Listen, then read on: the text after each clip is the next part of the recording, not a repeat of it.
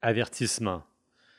Ce balado contient du houblon, de la bonne humeur, de la passion, de l'orge, un peu de levure et surtout de la bonne discussion. Ce balado vous est aussi présenté par la Shop à Malte.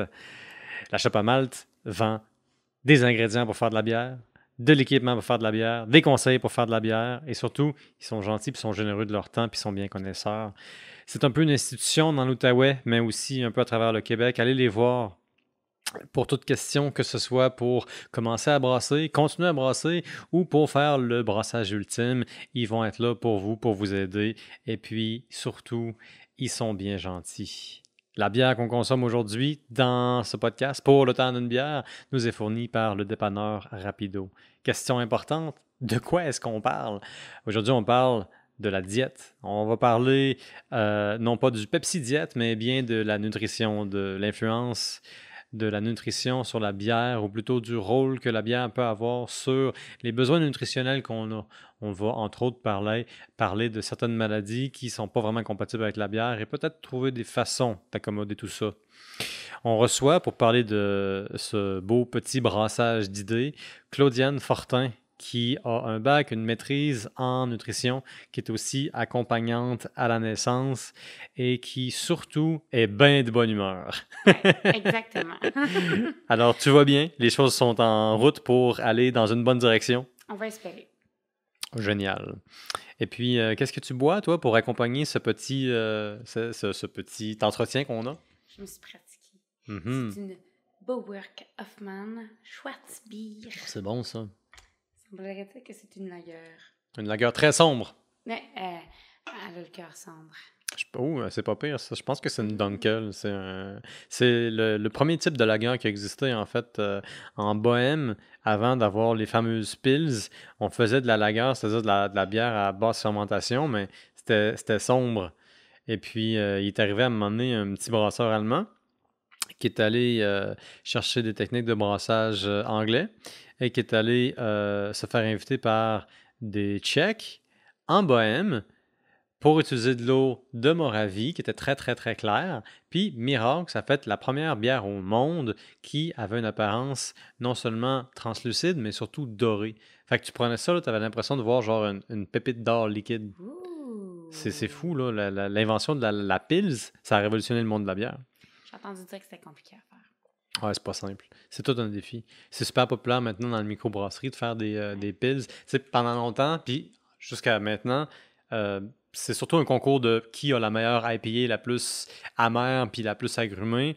Mais là, il y a une contre-réaction à ça dans le monde des microbrasseries qui est la personne qui est le plus capable de retourner aux origines. Mais c'est plus compliqué de réussir une pilsner parce que c'est une bière nue. Il y a mm. peu d'ingrédients faut des bons ingrédients de base, une bonne technique. Oui. Puis si jamais tu rates ton coup, tu n'as pas d'autres ingrédients, ou mettons, tu n'as pas, contrairement à l'IP, plein d'autres houblons sur lesquels tu peux te racheter. Hmm. Moi, j'accompagnerai euh, ce petit balado par une euh, bière de la brasserie artisanale à la dérive ici à Gatineau. Euh, c'est super chargé, je dirais que c'est turbo chargé de mosaïque puis d'Eldorado, une double IPA à 8,5% Ça se boit dangereusement bien, c'est éminemment peintable. Alors, c'est ça. Pendant qu'on partage euh, quelques breuvages houblonnés, moi j'avais envie de te poser des questions sur, sur la diète, sur le rôle de la bière dans la nutrition. Et euh, premièrement, qu'est-ce qui n'est pas recommandé de boire quand on a des maladies comme par exemple euh, le diabète? Comment est-ce qu'on aménage le diabète si on a euh, ben, si, on aime la, bière, en fait, si on aime l'alcool? Est-ce que c'est réconciliable? Oui, mais ben, il y a des maladies pour lesquelles c'est réconciliable. Il y en a d'autres où est-ce qu'il y a moins de réconciliation possible. Mm-hmm. Ça fait que si on va avec la réconciliation, tu sais, c'est certain que si on prend l'exemple par exemple du diabète que tu apportes, là, euh, mm-hmm. le diabète, dans le fond, euh, y a on a un problème de gestion de notre sucre. Ça fait que notre, notre taux de sucre dans notre sang, il n'est pas dans la normale et il, est augmenté. Puis euh, souvent, ça vient faire que quand on mange, on tombe en hyperglycémie, quand on mange des aliments qui contiennent plus de glucides, de sucre, de toutes les sortes. Puis juste pour vous donner l'information à la base, c'est que le diabète, normalement, on ne va pas tout couper les sucres parce qu'on a un problème de gestion de sucre. On va en manger, mais on va en manger de façon plutôt contrôlée. Puis souvent, vous allez avoir du counseling, souvent avec l'infirmière, avec euh, un nutritionniste, avec le, ou le médecin va vous donner des conseils. Mais ce qu'on veut, c'est modérer, OK? Puis il existe des bons organismes en ligne qui donnent de l'information euh, qui, qui, qui, est de bonne qualité. Tout ça pour dire que là, ça nous amène à la bière. Mais la mhm. bière, il y a différentes sortes de bières. Il y en a qui ont plus de sucre résiduel, il y en a d'autres qui en ont moins de sucre résiduel. Et donc, il y a ça à considérer. Puis il y a aussi le taux d'alcool. Donc, euh, d'une façon ou d'une autre, l'alcool en général, incluant la bière, dans le fond, c'est quand on en boit, ça, quand c'est rendu dans notre sang, mais notre foie a besoin de le métaboliser. Quand il se retrouve à le métaboliser, euh, souvent, ça va venir faire en vérité que les gens qui ont le diabète vont avoir une, glycémie qui diminue. Donc, si on a tendance ah à faire des hypoglycémies ou on a une médication qui peut nous amener à ça, ou si on a un diabète de, type 1, par exemple, au lieu d'avoir le, type 2, le type 1, c'est quand c'est plus qu'on l'a, on l'a quand c'est quand on est plus jeune, puis on dépend d'insuline, tandis que quand on est plus... Le type 2, c'est quand euh, on est plus vieux, puis des fois, on a besoin d'insuline, mais des fois, on a juste les médicaments. Tout ça pour dire que l'alcool en tant que tel, quand ça rentre dans notre corps, ça va être, ça va devenir, dans le fond, ça, va être métabolisé par le foie. Mm-hmm. Puis le foie, dans le fond, quand il reçoit de l'alcool, il est comme Wow, guys, j'ai de l'alcool, c'est un poison, on s'en débarrasse. Puis pendant ce temps-là, parce que normalement, le foie, il, libère un petit peu de sucre en tout temps. Là, il est occupé, là. Il vient de recevoir un shipping. Fait qu'il libère pas de sucre. Ouais, il se met en pause. C'est comme, guys, comme, mm-hmm. comme le brigadier scolaire, comme on ne bouge plus on laisse passer l'alcool. On met les freins. Puis là, après ça, quand l'alcool est passé, on digère le reste. Ça fait que souvent, ça va venir faire, ça va venir faire plutôt une baisse pour plusieurs. C'est bizarre, je le sais, mais je, ça, ça, ça, se voit bien là, dans les courbes, si on veut. Ça fait qu'on on va voir que ça va la diminuer. Ça va pas nécessairement par contre, là, je veux pas que. Là, je, te vois penser. Là. Hmm. C'est-tu un moyen. si un moyen de gérer mon diabète, je vais juste prendre de l'alcool tout le temps, ça va le gérer. Alors, ah, je te rassure. J'étais en train de me demander, en fait, si j'avais bien compris que pendant que tu métabolises l'alcool, ton, ton, ton, sucre, ton foie ne, ne, génère plus de sucre ou ne relâche plus de sucre dans ton sang. Ouais. C'est ça. Il fait comme genre, wow. Ouais. Mais j'essayais pas de tricher, là, je, je, te, je te rassure. Ben, j'étais pas sûre. Mais peut-être que les gens à la maison, eux autres, ils ont pensé que ça serait une bonne façon de venir gérer. ah, ben, je vais boire plus. Ben, je vais boire plus. voilà, me l'a dit. Mais non, en vérité, c'est que, tu sais, ça vient faire que des fois, puis des fois, il y a comme un spike, là, ça va dépendre. Il y a comme un pic qu'on peut avoir des fois où est-ce que là, ça va comme augmenter un peu la glycémie. Mm-hmm. Puis souvent, c'est qu'après ça, on va avoir une, une glycémie plus contrôlée, plus basse ça va partir après, par contre. Parce que quand on a fini de faire partir notre alcool, mm là, tout revient à la normale, puis le, ça va remonter. C'est le retour de l'ascenseur, si on mm. veut. Oui, tu sais, je veux dire, le foie, il y a des choses à faire. Ça fait qu'il recommence à faire ce qu'il y avait à faire. Parce que le foie, il y a, plusieurs tâches là, quand même. Euh, il y aurait comme ça, c'est les reins qui euh, font le nettoyage du sang. Le foie, lui, en dehors de te débarrasser de ton alcool puis de générer un peu de sucre, quelles sont ses autres responsabilités? Il s'occupe de tout. Tu sais, le foie, là, aller chercher, tu sais, comme on peut aller chercher la liste de toutes les choses qu'ils font. C'est fou, là, dans le fond. Hmm. Ça fait que le foie, tu sais, comme dans le fond, les reins, ils vont venir comme filtrer. Ça fait qu'il va falloir avoir un échange, puis après ça, ça va être il y a une partie des électrolytes qui vont s'en aller dans le pipi. Le foie, là, il s'occupe de, de, de, dans le fond, de transformer le, sucre en gras, le gras en sucre, euh, de, métaboliser tous les médicaments. La majorité, il y a beaucoup de médicaments qui vont être métabolisés avec le foie, c'est pas tout. Là. Ah, Je suis pas pharmacienne. Ça fait que, mais il y a beaucoup de médicaments qui vont avoir besoin du foie pour être, pour être euh, digérés. Si fait que si t'as pas de foie, ça marchera pas. Pas de foie, pas de chocolat puis pas grand chose. c'est pas drôle, j'imagine, il y a des gens qui n'ont pas de foie. Mais non, il y a des gens qui n'ont pas de foie, ils sont morts. Là, ok, c'est comme ça que ça fonctionne. c'est comme ça que ça fonctionne. C'est bon que je le sache. Mais euh, les, gens qui n'ont pas de foie, ils ont, s'ils sont chanceux, ils ont une transplantation. Si leur foie ne marche pas très bien, transplantation de foie, là, ça serait l'option. Ça fait que, tu sais, tout ça pour dire que si on revient là, à notre question du diabète, mm-hmm. c'est sûr que là, comprendre, surtout si on a tendance à faire des hypoglycémies à cause d'un nouveau médicament, une nouvelle, tu sais, comme des insulines, quoi que ce soit, il faut, vraiment suivre sa glycémie quand on boit de l'alcool. Mm-hmm. Cela dit, des fois, les gens, ils boivent pas beaucoup d'alcool, puis ils boivent des choses qui sont très, très sucrées. Donc, des choses qui ont moins d'alcool dedans, puis qui vont avoir plus de sucre. Là, des fois, ben là, on est un peu mitigé. C'est-tu l'alcool ou finalement, ça va juste venir faire que ça va augmenter euh, parce que ça vient faire qu'on a quand même plus de, de, sucre dans ce qu'on a mangé. Fait qu'un un, bon jus rafraîchissant commercial saturé de sucre, ça, c'est pas recommandé pour quelqu'un qui a du diabète. C'est ça. Comme n'importe quoi qui est riche en sucre, en fait, de toute façon. Si tu mets ta Corona dedans, c'est moins pertinent quand même. Excusez-moi, j'ai dit ça. Je reviens. ça fait que ta bière, blanc, euh, ta bière blonde qui a peu de goût, mm-hmm. si tu la mets dedans, ben, ça va quand même pas faire euh, racheter notre jus euh, de fruits X.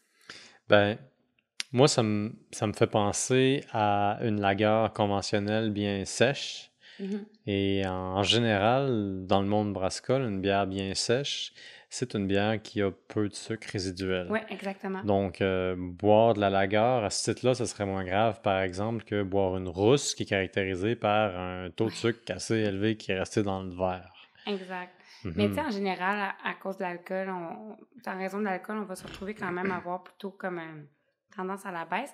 Le problème, c'est qu'à moyen terme, là, euh, la consommation d'alcool, le problème, c'est souvent, moi, ce que je vois là, présentement dans ma pratique, c'est vraiment que les gens arrivent avec un problème de santé. Mais par exemple, le diabète, c'est pas juste le diabète. Souvent, ça vient avec un surpoids. Souvent, ça va venir avec d'autres problèmes. C'est ça, le, diabète ne vient pas nécessairement seul. Il vient pas tout seul. D'habitude, il se présente avec plusieurs amis. OK. Ça fait qu'il arrive, euh, il arrive à la soirée, puis il y a déjà, tu sais, il y a le cholestérol, il y a l'hypertension qui arrive aussi en même temps. On a une obésité. Des fois, c'est juste un surpoids. Mm-hmm. Ça fait faire plusieurs problèmes.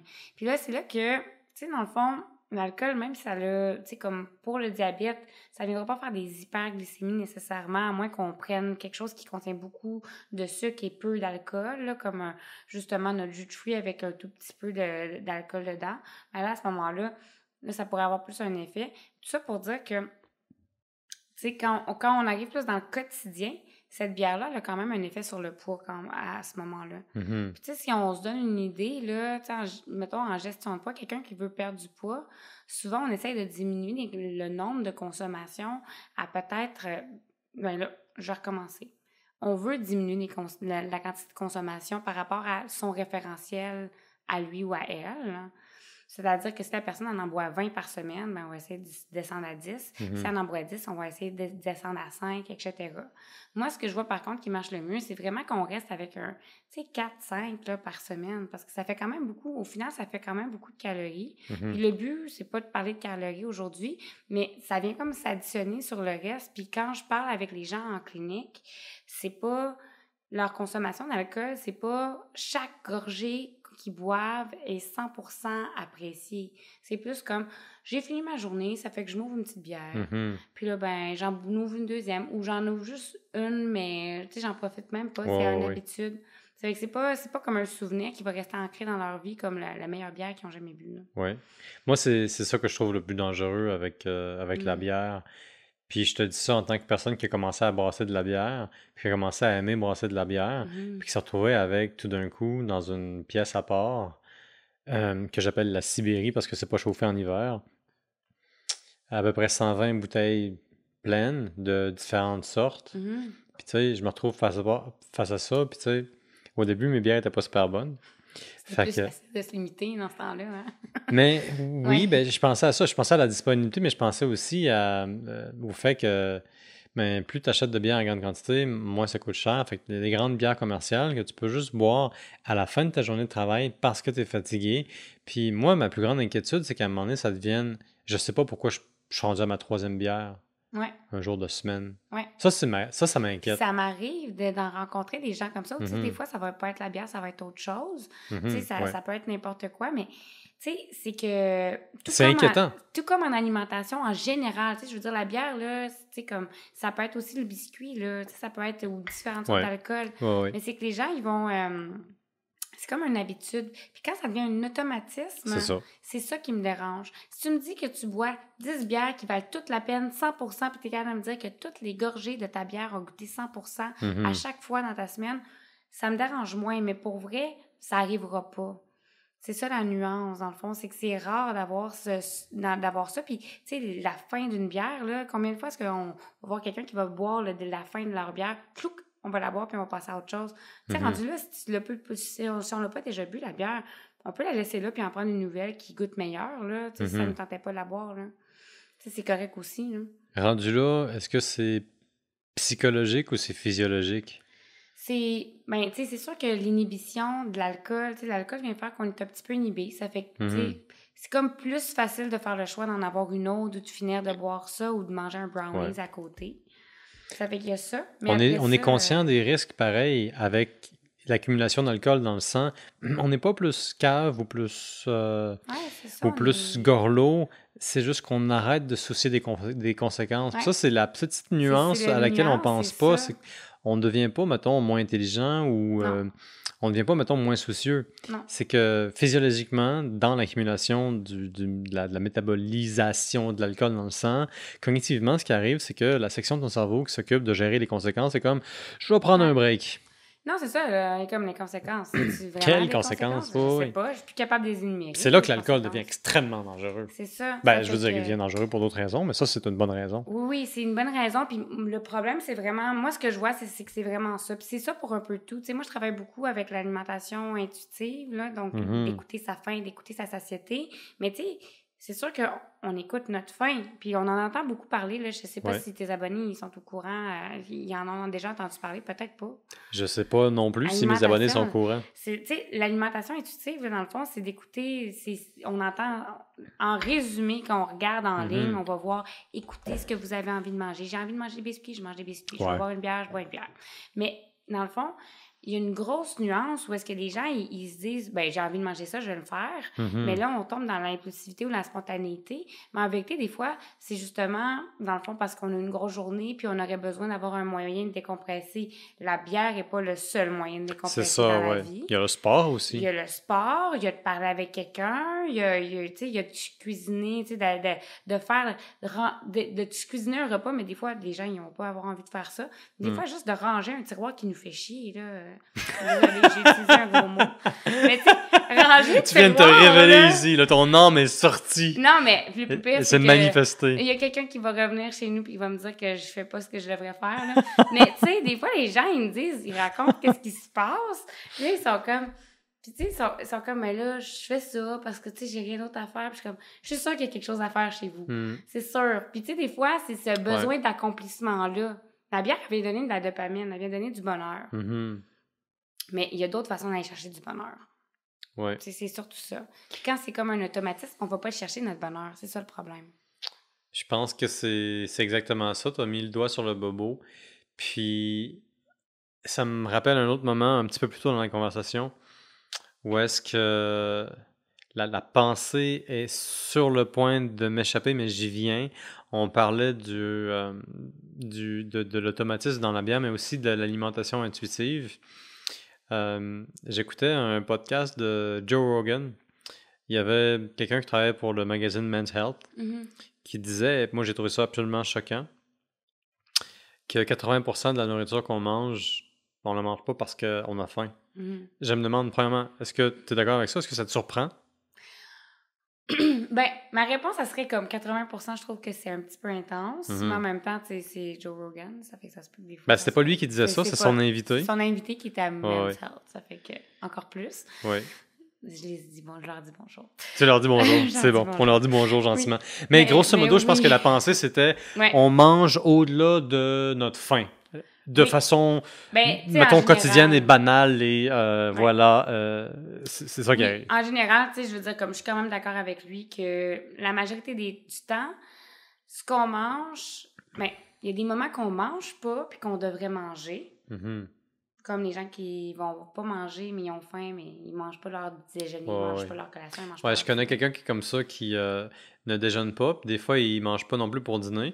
Puis quand j'ai posé la question, euh, s'il a faim, il me dit Moi, j'ai une Switch, puis je peux la mettre à off, puis là, j'ai plus faim. Ça, c'est vrai. On a tout ce Twitch-là. Sérieux? Mais le problème, là, c'est que ton corps, là, il enregistre pareil, cette Switch-là. Tu veux dire que même s'il y a une Switch, le corps est quand même en carence? Ben, sais, moi, je le vois plus comme un ami qui.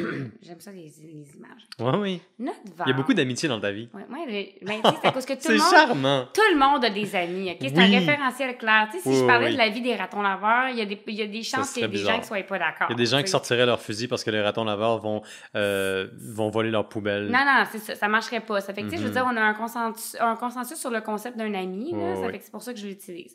Notre vente, c'est notre ami. Il y a un cellulaire. Ça commence de même, OK? Oh, wow! Puis en là, voilà des valeurs universelles, toi. Amitié cellulaire. amitié OK. cellulaire. Puis là, ton ami, là, il te texte. Il dit Yo, tu peux-tu m'aider? Puis là, toi, tu dis genre, parce que tu l'as ghosté. Tabarouette. T'es en train de dire que ton cerveau qui choisit de faire d'autres choses de son temps que d'ingurgiter la nourriture au besoin ou ce que le corps le demande est en train, dans son absence de réaction, de ghoster son estomac qui a besoin de lui en tant que chum. Ouais. Ça fait que là, ton chum, ben, ghosté en passant, c'est quand on n'est pas là. On devient on un fantôme par rapport à quelqu'un Ouais, on répond pas qui a des attentes envers toi. Exact. Ça fait que là, l'estomac, il est comme, ben, ça fait qu'il me répond pas. Ça fait que qu'est-ce que je vais faire? Moi, m'arranger tout seul. Ouh, ça sonne dangereux, ça. Ça fait que là, il se gère. La seule chose, c'est que la prochaine fois qu'il te rencontre, là, il va pas te parler deux secondes. Là. Il va pas dire Yo, tout va bien. Il va dire Ça fait que la dernière fois, genre, je t'ai demandé de m'envoyer de la nourriture, tu m'en as pas envoyé parce que tu étais occupé. Ça fait que là, ben, je t'en ai encore envoyé un autre message. Puis après ça, tu m'as dit Mais non, tu peux pas. Tantôt, par exemple, par contre, ça va être bon. Ben là, on est maintenant, on est tantôt. Mhm. Ça fait que là, ben, je vais manger le bol de ce que tu viens de me préparer, puis j'aimerais ça comme en avoir deux autres en plus, s'il te Mhm. plaît.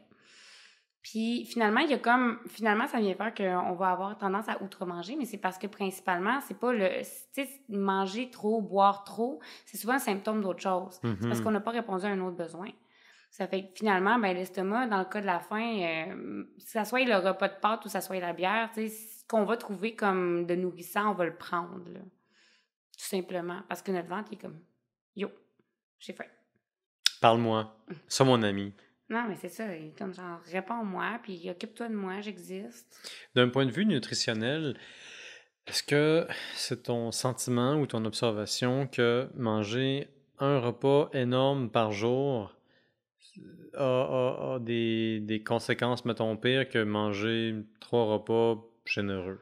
Je te Ou- dirais qu'en général, il y a des gens là, que je rencontre qui font quelque chose de ressemblable à ça, plus ou moins, puis ils n'ont pas de problème. Ça fait que, si on n'a vraiment pas de problème, puis on se sent bien, puis on a de l'énergie, puis notre vie est belle, ben, c'est qui suis-je pour dire comment bien manger, comme peut-être Ouais. que c'est son bien manger à lui, finalement. Mais pour la Hmm. majorité des gens, là, c'est mieux de manger plus souvent. C'est des petits repas fréquents. Puis, tu sais, pour plein de raisons, là. Autant pour les maladies chroniques, comme le diabète, l'hypertension, puis, puis le cholestérol, autant pour la gestion du poids, puis, tu sais, juste même pour, des fois, la même la santé mentale. Tu sais, si tu manges pas toute ta journée, c'est sûr que tu vas être fatigué puis déprimé, là. Hmm. Ça fait que finalement, tu sais, de manger plus souvent des petits repas, ça va être mieux. Puis, tandis que quand on mange plus rarement des plus gros repas, on a tendance à soit compenser ou faire juste naturellement des choix moins, moins intéressants pour notre santé. Ouais. C'est souvent une question de balance, hein. Puis c'est souvent une question d'accommoder des choses qui, euh, qui, qui sont déjà difficiles. Puis souvent, la, la- la première étape, c'est de savoir qu'il y a quelque chose de, de difficile qui nous, qui nous touche, puis qui nous limite, puis d'accepter que c'est une limite. Ouais. D'accepter que des fois, il y a des choses qu'on peut pas changer. Mm. Puis maintenant, d'aménager ce avec quoi on est coincé. Exact. On a parlé du, euh, du diabète, Ouais. puis euh, du sucre, puis de ce qui arrive dans le fond quand on prend de la bière, parce que la bière, souvent, bon, il y a du sucre là-dedans, comme dans bien d'autres affaires. Est-ce que tu connais d'autres maladies qui demandent est-ce qu'on arrête l'alcool ou qu'on l'aménage? Oui. Bien, sais, c'est certain que quand on prend l'exemple dans les, dans les modérations, là, euh, cholestérol, là, dyslipidémie, votre médecin va vous dire cholestérol, dyslipidémie. euh, Qu'est-ce que c'est la dyslipidémie? Ça, là, c'est un. C'est-tu une, une épidémie de dyslexie? Non. C'est pas ça. Non. Mais j'ai C'est- bien essayé quand même. C'est une épidémie de lipides. Euh, De gras. OK, ça, c'est dans le fond le surpoids. Euh, non. En vérité, c'est quand on fait Ben. les, les tests de sang, il y a plus de sang dans notre. Dans notre dans, il y a- plus de sang dans le sang.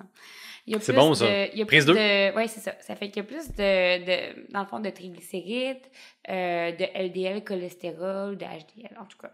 De, celui-là, c'est le bon. Hein. Mais euh, plus de, dans le fond, de, de sortes de, dans le fond, de lipides sanguins. Puis là, ben, j'ai dit LDL cholestérol, ben, ça, c'en est une. Puis après ça, il y a le triglycéride, ça, c'est un autre. Puis après ça, dans le fond, il y a comme plusieurs marqueurs.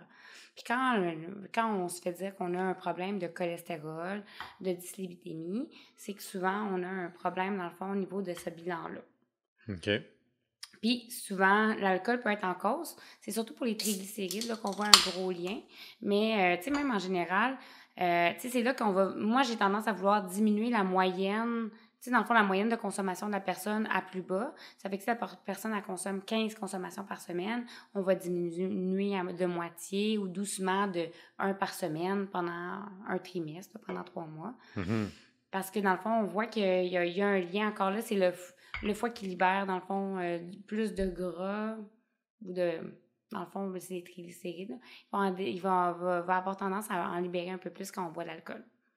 Par exemple. Ça fait le foie libère plus de gras, si on veut, ouais. quand on boit de l'alcool.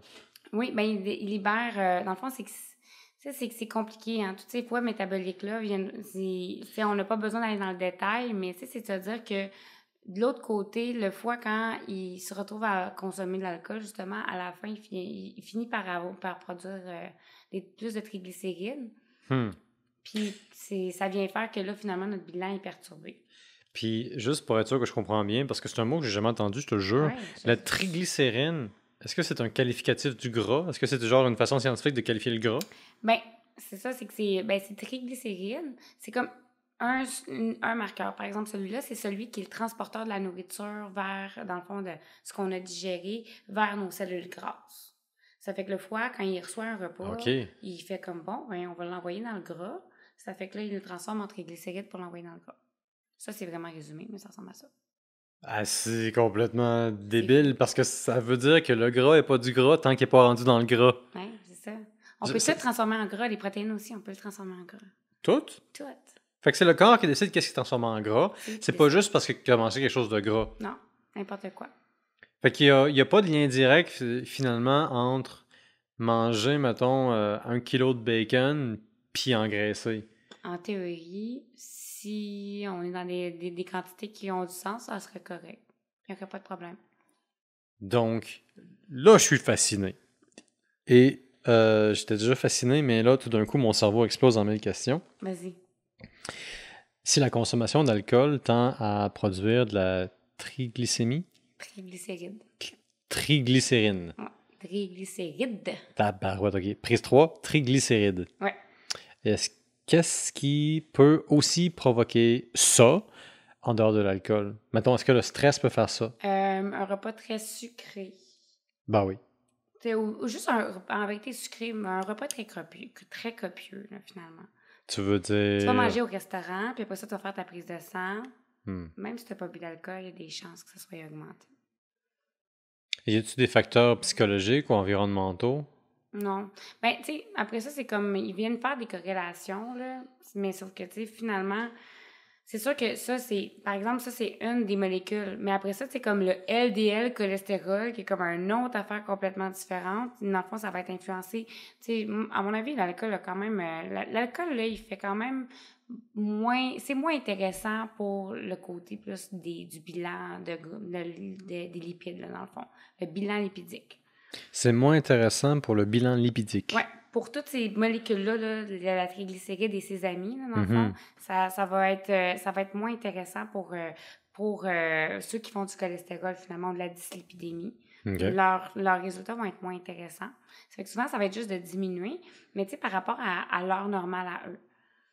Mm-hmm. Puis après ça, ben, si ça diminue pas, ben, on va diminuer de cette nouvelle normale-là, tranquillement. Peu si on pense à d'autres problèmes de santé qui sont un peu en lien, l'hypertension, c'est un peu la même chose. Boire trop d'alcool, c'est pas bon pour la pression artérielle, pour la, quand ils prennent le brassard puis le mettent sur notre bras. Mm-hmm. Puis ça aussi, ça peut être moins intéressant à ce moment-là. Puis est-ce que c'est l'alcool directement qui va faire monter la pression ou il y a d'autres procédés qui viennent s'insérer dans, dans, le milieu? Ça, je suis pas certaine. Mais, euh, tu sais, l'alcool, ça vient quand même faire que. Il y a comme euh, des changements métaboliques, là. Ça fait que. Hmm. Tu sais. Il faudrait que j'aille chercher pour être certaine, pour, euh, parce que je ne veux pas te dire des niaiseries. Moi, ce que j'avais lu là-dessus, ouais, vas-y. puis c'est très superficiel, c'est que dès qu'une goutte d'alcool tombe sur ta langue, il y a des trucs dans ta langue, puis dans ta gorge, puis un peu partout dans ton corps qui commencent tout de suite à décomposer l'alcool, puis à le métaboliser. Puis c'est sûr que le foie va faire le gros du travail, mais dès que ça te touche, euh, tu le transformes en quelque chose d'autre. Et ce quelque chose d'autre-là, c'est genre de l'acétyltédine, quelque chose comme ça. Puis je suis pas capable de bien le dire, malheureusement. Mais ce truc-là est presque pire que l'alcool, dans le sens que dès que c'est métabolisé, là, c'est dans ton sang. C'est une toxine, elle aussi. C'est comme une déconstruction de l'alcool. Ça t'est mélangé avec d'autres choses. Ton mm-hmm. corps a fait le premier travail, la première tâche, la première partie de l'opération. La deuxième partie, c'est de se débarrasser de ça. Puis là, c'est absolument urgent. Il faut s'en débarrasser tout de suite. Puis je me dis que parce que c'est urgent, le corps va sacrifier d'autres fonctions essentielles. Ben, je veux dire pas respirer ou penser, mais je veux dire va, va, respirer, mettons, d'autres choses comme, mettons, euh, quand tu disais ton, ton, foie va produire le sucre, il va se dire, OK, on met ça en pause, puis là, on se concentre sur évacuer ce sous-produit de l'alcool qui est presque pire.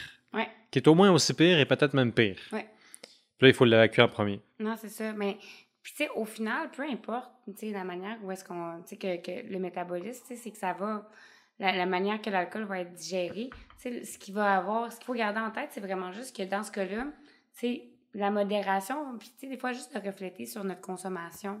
Parce que des fois, il y a plein de gens que je vais rencontrer, puis moi, je suis pas, euh, j'aime dire que je suis pas une diététeuse. Donc, euh, parce que je suis diététiste mais je suis pas une diététeuse. Ça fait que je vais jamais accuser quelqu'un qui boit trop d'alcool. La personne, elle sait mm-hmm. clairement qu'elle boit trop d'alcool. Puis si elle sait pas, c'est pas moi qui vais lui annoncer aujourd'hui. Mais je vais l'aider à peut-être s'en rendre compte. C'est plus un travail de balancier que tu fais entre, mettons, euh, ben, la nécessité nutritionnelle puis la nécessité de la santé, puis les, les, les limites ou les préférences d'une mm-hmm. personne. Tu trouves le juste milieu pour être sûr qu'il y a justement un monde optimal qui est rencontré dans le milieu en tenant compte des limites, puis en même temps des intérêts de la personne, mm-hmm. puis des limites en même temps des intérêts de, de, de, de la pratique idéale. Exact. Puis, tu sais, après ça, c'est comme, on le sait que c'est mieux de diminuer, mais après ça, tu sais, c'est de voir, de refléter sur est-ce que tous les verres sont, sont appréciés ou il y a des verres qu'on n'apprécie pas? Mm-hmm. Des choses comme ça, c'est déjà juste ça, ça fait une belle, un beau retour. Puis, il y a plein d'autres choses aussi. Tu sais, si on n'est pas prêt à attaquer l'alcool, souvent, il y a d'autres choses aussi qu'on peut faire. L'important, c'est d'y aller un changement à la fois, puis qu'on ne vienne pas se décourager. Tu sais, qu'on y aille avec des objectifs qui sont réalistes. Mm-hmm. Puis, euh, tu sais, ça, ça, me fait penser, tu sais, je sais pas. Euh, les, les, recommandations, dans le fond, les interdictions là, pour l'alcool, tu veux-tu encore le savoir? C'est quoi les qu'il faut vraiment, qui, qui vient faire qu'on peut pas en boire d'alcool? Interdit. Ben, la grossesse. Tu peux pas boire d'alcool pendant que tu es enceinte. Quoi d'autre? Euh, quand. Ah, oh, oh, oh, ben oui, je le sais, ça. Hum, je suis fier de moi. Je m'en suis souvenu. Ça date d'une autre conversation. Euh, d'une conversation entre deux temps d'une bière. Euh, quand tu as une cirrhose du foie. Mm tu sais, le foie, là, on disait tout à l'heure qu'il s'occupait de tout. Mm-hmm. Mais il s'occupe de l'alcool. Ça fait que quand on a une cirrhose, quand on a des problèmes de foie, ouais. si on était capable de plus en boire, ça serait comme le meilleur des mondes. Ça fait que quand. Mais c'est quoi une cirrhose du foie? C'est-tu juste l'alcool qui crée ça? Ça peut-tu venir pour d'autres raisons? Ben dans le fond, la, cirrhose, mais il y, a, il y, a, deux façons. Il y a, la, il y a, la cirrhose alcoolique, puis la cirrhose, ben dans le fond, le, foie gras non alcoolique, la stéatose hépatique non alcoolique et la stéatose hépatique alcoolique. Quand stéatose, ça veut juste dire il y a du gras dans ton foie. Merci pour la clarification. Pour ceux qui nous écoutent en format strictement balado, euh, mes yeux se sont fortement arrondis à, l'écoute de cette étrange locution. Oui, donc la stéatose hépatique. Donc, stéatose pour dire il y a du gras, puis hépatique dans ton foie. c'est génial. Ben, c'est ça que ça veut dire. Je parle le latin. C'est la vulgarisation là, qui est géniale. il y a du gras, c'est bon. Il y a du gras. Ça fait que. Puis, mais le problème, c'est que normalement, il n'y en a pas dans ton foie. Mm-hmm. Il va en avoir euh, dans ton corps, il n'y en a pas dans ton foie. Puis là, c'est là le problème, c'est que dans le fond, il commence à avoir des dommages au niveau du foie. Puis là, dans le fond, euh, ça, c'est quand on, peut avoir la stéatose hépatique, euh, dans le fond, non alcoolique, qui va venir de la nourriture. finalement, le foie gras. Pas celui qu'on mange, le foie qui est gras. Ouais. C'est ça. Mais peut-être que celui qu'on mange, c'est aussi un foie gras. Hmm, ça m'inquiète. J'ai comme, comme des frissons là, tout d'un coup, le long des bras et de l'échine dorsale. Non, de l'épine dorsale. Euh, donc, une mauvaise alimentation, autrement dit, peut euh, créer la cirrhose du foie. Pas nécessairement. Ben oui, mais euh, tu sais, c'est de se dire que c'est pas une mauvaise, c'est juste le mauvaise. J'aime pas se dire mauvaise parce que ça se peut que ça soit pas nécessairement une mauvaise alimentation, c'est juste pas une bonne alimentation hmm. pour cette personne-là. Tu dirais pas une, une, alimentation optimale pour, mettons, le métabolisme ou. Euh, ben, tu sais, c'est que des fois, les gens, ils pensent qu'ils mangent bien, puis finalement, ils ont quand même une statose ben, hépatique, là, quand mm-hmm. même. Euh, puis finalement, c'est des fois, c'est comme un excès de certaines choses, euh, un gain de poids rapide. Puis j'en ai, j'ai même des patients, des fois, qui, des clients qui vont avoir comme ça, puis qui vont pas avoir tellement pris de poids, ils vont pas avoir mangé tellement mal, mais là, c'est comme ils ont une propension peut-être génétique à mm-hmm. venir faire ça finalement, dans le fond, ce qu'il faut se dire, c'est qu'il peut y avoir différentes sortes d'atteintes au niveau du foie. La nourriture, trop de nourriture, un surpoids, même des fois, sans que ça soit un surpoids, des fois, ça, ou une obésité, je veux dire, des fois, un léger surpoids, ça va le faire. Ça va dépendre vraiment de, notre propension génétique à le faire. Puis après ça, il va y avoir euh, l'alcool et les médicaments qui peuvent abîmer le foie. Mm-hmm. Et puis finalement, ça vient faire que là, le foie, il est un petit peu affaibli. Puis à ce moment-là, c'est certain que de consommer de l'alcool, ça serait vraiment pas avisé parce qu'à ce moment-là, on, se trouve à, à, le mettre encore plus au travail alors qu'il y a de la misère à faire son travail de base. oui. C'est comme assommer un amateur. C'est pas mal ça, là. C'est une, une, une, nouvelle perspective, disons, dans ma compréhension de l'anatomie humaine. Euh, je suis toujours content d'avoir des nouvelles idées par rapport au fonctionnement du corps humain en général. Euh, je sais que le foie, finalement, un peu comme le rein a une mission de te détoxifier puis de t'assurer de faire une bonne dispatch quand tu as des nutriments qui rentrent. Il y, a un, rôle vraiment important puis fondamental puis très complexe. Il y a vraiment beaucoup de responsabilités dans, dans, sa description de tâches. De tâches. Mais tu me demandes un petit peu plus tôt, tu me mettais au défi de te dire euh, les sources d'interdits pour l'alcool. Mhm. Donc, on a parlé du diabète, mais en réalité, c'est relatif, ça dépend, ça s'accommode. Pour euh, une femme enceinte, on s'entend que c'est non, parce que tout alcool est un alcool, donc toute toxine est dangereux pour le fœtus. Ensuite, on a parlé euh, de la cirrhose du foie, donc ça, c'est un gros nom d'une cirrhose.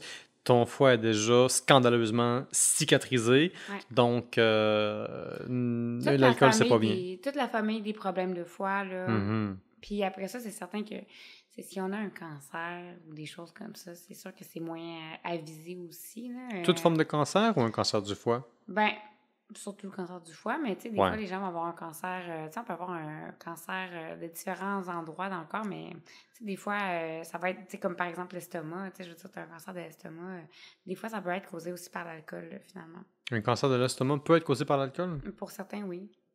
Comment ça fonctionne?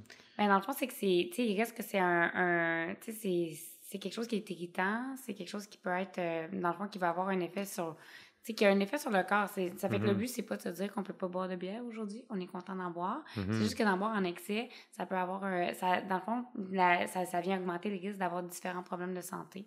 Mm-hmm. Puis finalement, euh, sais, si on prend l'exemple, euh, sais, dans le fond, il y a une augmentation du risque pour la bouche, pour la gorge, pour souvent le tractus digestif, parce que c'est lui qui est en contact, mm-hmm. dans le fond, avec, avec l'alcool, parce que c'est lui qui, qui est là pour la digestion, finalement.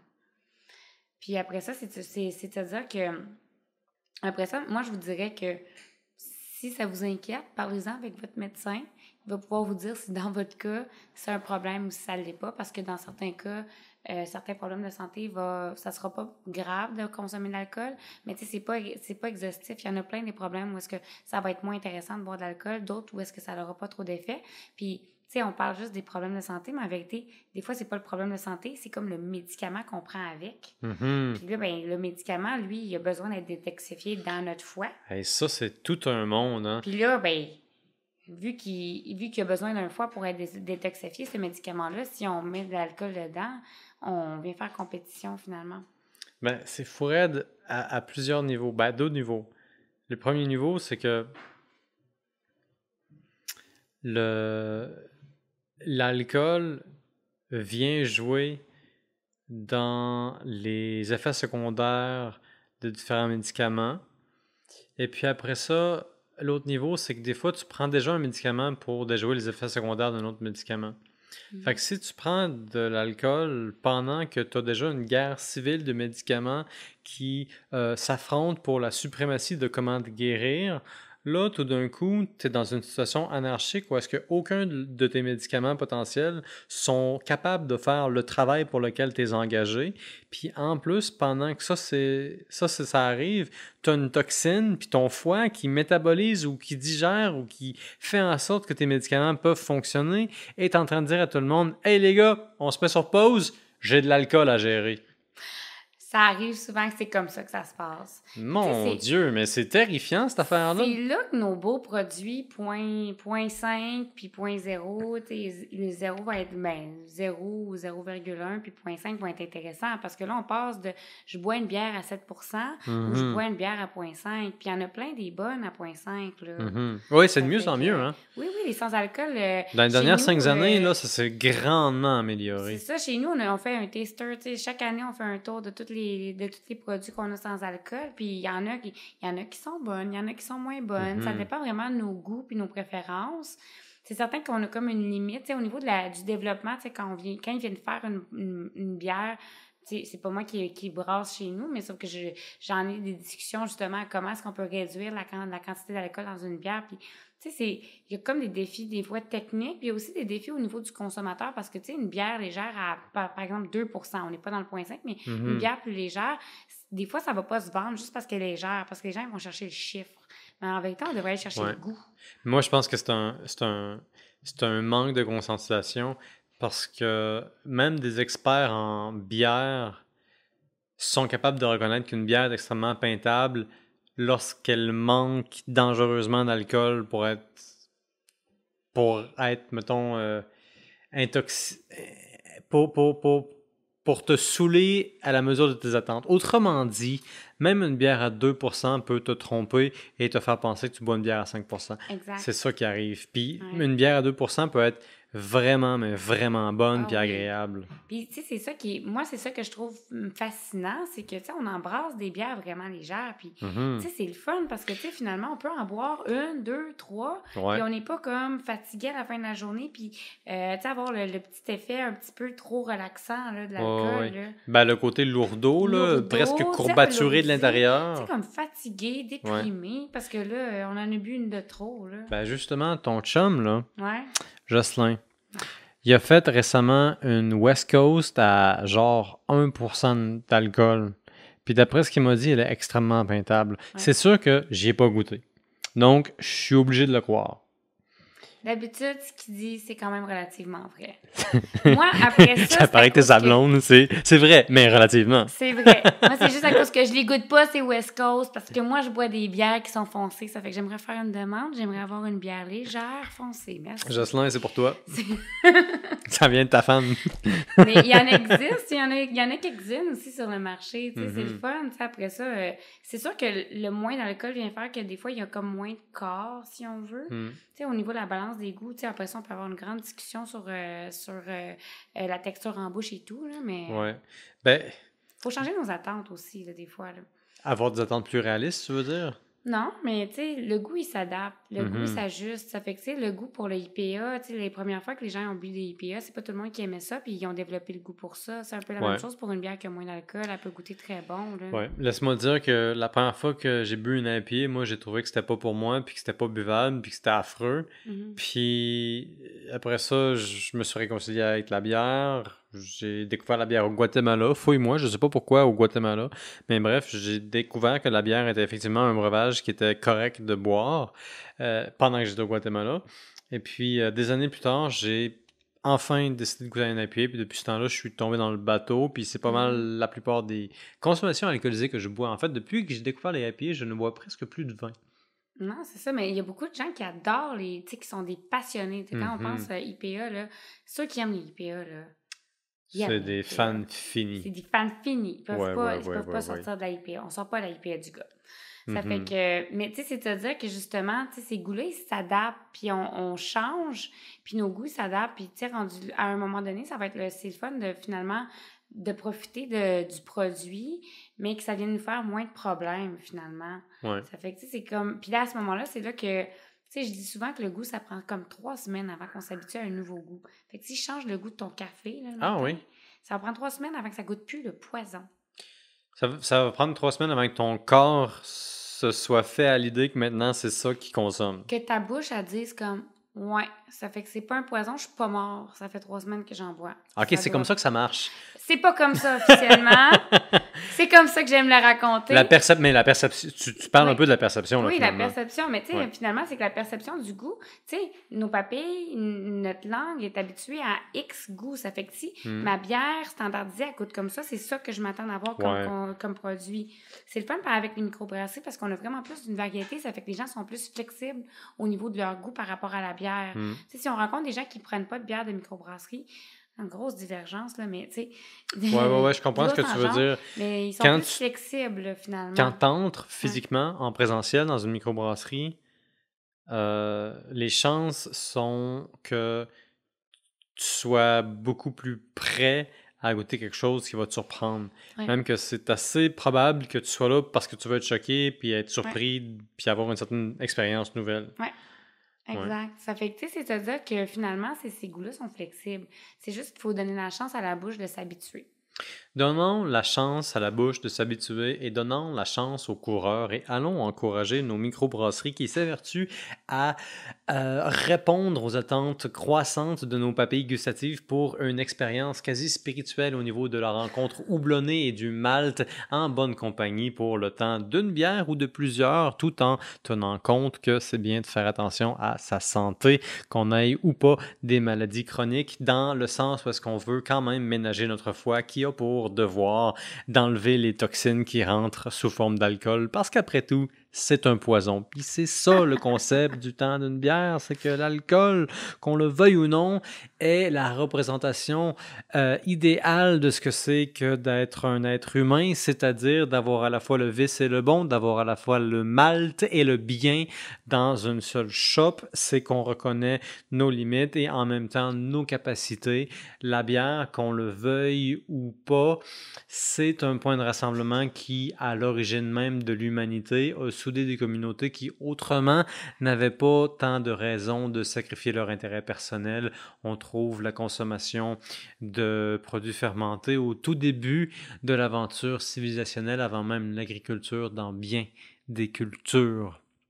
Tout ça pour dire, bref, que c'était le fun de jaser. Ouais, ça m'a fait plaisir de jaser moi aussi. Pareillement, euh, je rappelle que notre bière nous est fournie par le dépanneur Rapido. Allez les voir, ils sont gentils.